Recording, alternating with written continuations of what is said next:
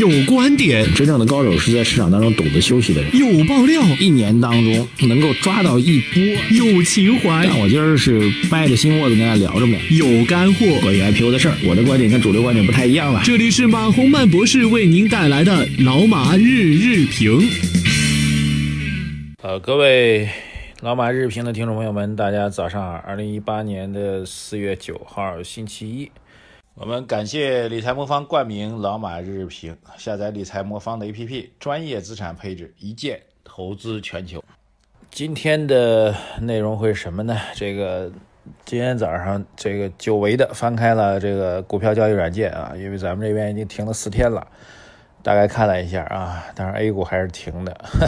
那美股呢是两天上涨，一天大跌。啊，然后美国股市现在挺有意思啊，这个完全的受到了中美贸易战的消息面的影响。第一天大涨呢，是因为传说中美贸易要缓和了啊；第二天又上涨呢，是因为继续缓和了；第三天就是突然那特朗普又说要对中国追加啊一千亿美元的这个交易额的税收的收入，然后咔嚓一下暴跌下来。啊，这两天中国的媒体舆论基本上也是按照这节奏来啊，基本上美国那边一软，咱们这边也软一下啊；美国那边硬，咱们这边也硬一下啊。这两天又继之前的悬崖勒马呀，这个不撞南墙不回头啊，呃，什么这个搬起手砸自己脚啊，又多了很多什么霸凌啊什么之类的词儿啊。这个反正各种的，啊现在不是贸易战，是口水战啊，典型的口水战。呃，贸易战，所谓的贸易战啊，当然我们始终认为不会出现真正的贸易战啊。就所很多人说现在就是贸易战，现在是什么贸易战？现在是口水战。所有双方所做的一切还没有在关税领域当中有任何实质性的突破，都是我告诉你，我要揍你了啊！离这离这一公里，然后慢慢走到五百米，我要狠狠的揍你了啊！然后走到三百米啊，拿出家伙来，我要我要往死里揍你了啊！基本上在这过程就压根没动手。这过程喊话这个这部分而已，而且我们坚定的是关键问题是不会不会真正动手哈。这个但是看来对于整个资本市场的走势的影响还是比较明显的啊。这个特别美国股市现在看起来比 A 股受这事情影响还要更加大啊，这个波动会更剧烈。那么反而 A 股。A 股也会受影响啊，那 A 股正好放了个小长假，今天看看这这消息面上中美贸易战的消息这么多，到底会产生什么比较明显的影响吧？综合起来这么来看，我个人觉得不用太过担心啊。如果出现深幅度调整的话，反而是买入的好机会啊。我们一直讲底仓理论嘛，这个底仓我们让大家已经建好三成了。如果您已经建好三成的话，您耐心等；还没建好的话，如果再有震荡的话，正好继续建仓。呃多好的机会啊！这个别人来喊价的时候，等于说咱们作为第三方啊，很多人说我们怎么能视而不见呢？啊，其实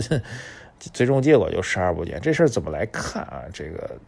我其实，在周末节目当中提了一句啊，再提一句，就是作为消费者来说，双方如果贸易战最后真的第一肯定不会打，第二双方会妥协，妥协之后，作为消费者来说，您会受到很大的福利，这是一件好事儿啊。好吧，关于贸易战，因为各位特别关心这事儿，我们就讲到这里啊。然后这两天的消息吧，我们再捋了一下啊，捋了一下大概什么呢？那首先是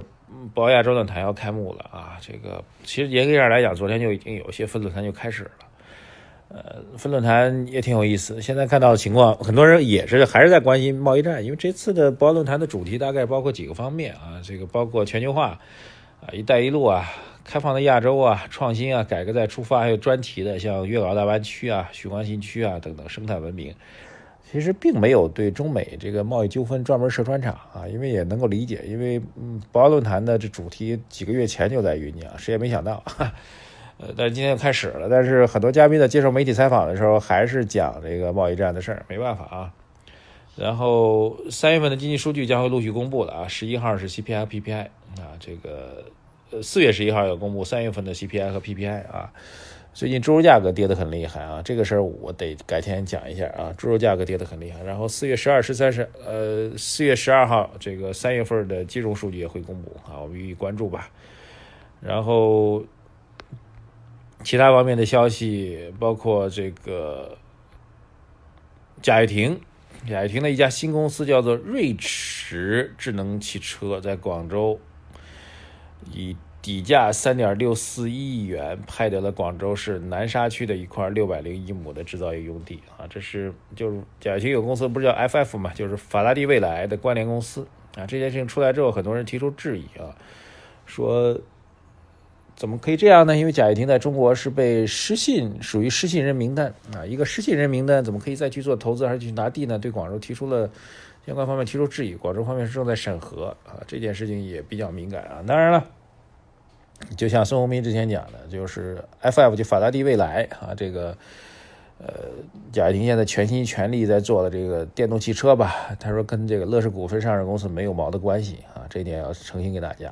啊。所以正因此，那些乐视乐视的股东们反而会更有意见。还有一个，就昨天早上就开始热闹的，就是原著名的财务专家刘书威炮轰宝能动用银保资金空手套白狼。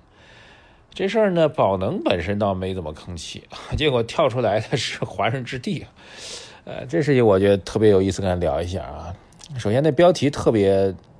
唬人，所以看完这整个文章吧，我自己的第一感觉，刘书威本来是以财务专家出身的啊，当年这个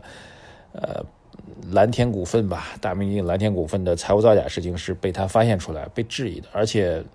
当年我真的是注意我的措辞啊，当年我真的非常。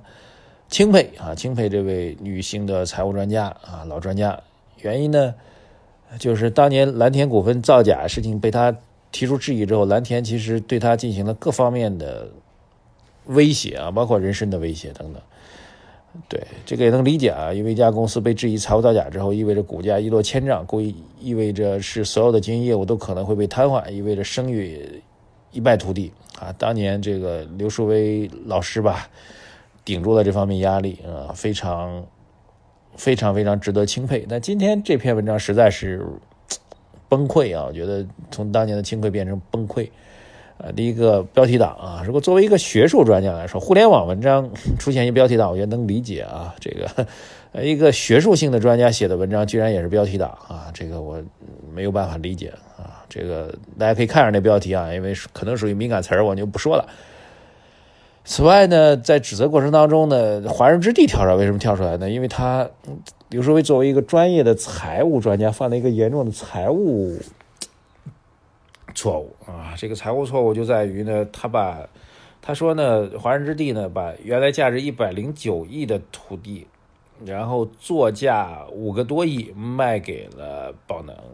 如果这事儿被确认的话，那是有人要坐牢的啊。为什么呢？因为这么巨额的这个价格的折让，实际上意味着国有资产出现了重大流失，啊，在中国呢，国有资产流失是一个非常严重的一个刑事罪名，所以一百多亿最后变成了五个亿，如果如果中间还有利益输送的话，那是要坐牢的一个事情，啊，只可惜呢，这中间是出现了一个基本的一个错误。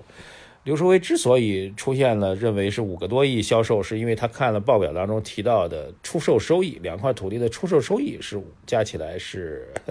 就加起来也不是五个多亿，加起来是八个多亿，也不知道怎么算的。我们认为他的错误就在于他把出售收益理解为了出售的价格，出售收益实际上是在损益表当中一个利润的体现。换句话说，假如这块地是一百零九亿的市值的话，呃，那么它的成本可能是比如一百零一亿。啊，所以才会产生的中间差额大概八个亿左右的出售的收益，实际上就是出售的利润。他把利润当成了价格，啊，那价格的可能，我们如果就是这一百零九这块地的话，价格可能是一百零九亿，然后成本是一百零亿，然后出现利润大概八个亿啊。刘世威说是五个亿，我们也不知道怎么看的。总之吧，这个一个财务专家。居然在财务的报表当中出了一个巨大的一个错误啊！当然，正是因为华润提出这个质疑之后，他迅速的把自己那篇文章，呃，反正文章删删掉了啊，这个特遗憾。所以我们觉得，哎，我自己也在警醒自己啊，这个所谓的专家、所谓的学者也容易会犯重大错误啊。但是发生这种低级错误，我觉得还是没有办法让人去接受和容忍的。所以，哈 哈所以我们节目的优势呢，主要是看战略方面的分析。啊，主要看未来的战略方面分析，希望大家能够分享吧。今天没有特别直接的跟投资相关内容啊，但是我们觉得大家学一些知识还是非常有趣的。节目最后呢，我们推荐一下最近合作比较多的理财魔方。理财魔方是一个非常有价值的投资渠道和平台啊，它依据的是获得诺奖的资产配置的模型，根据中国市场做的相关的优化，每笔投资在基金公司的官网都可以去查询，预期的年化收益率会达到百分之十六，大家可以去关注下载理财魔方的 APP，对你的投资做一个补充。好，共同来提高和前进啊！我包括我们节目，大家有什么样的意见和建议，透过微信公众号“财经马红漫”来发送给我们，谢谢大家。我在微信公众号“财经马红漫”等着大家留言、点赞、转发，谢谢大家，再见。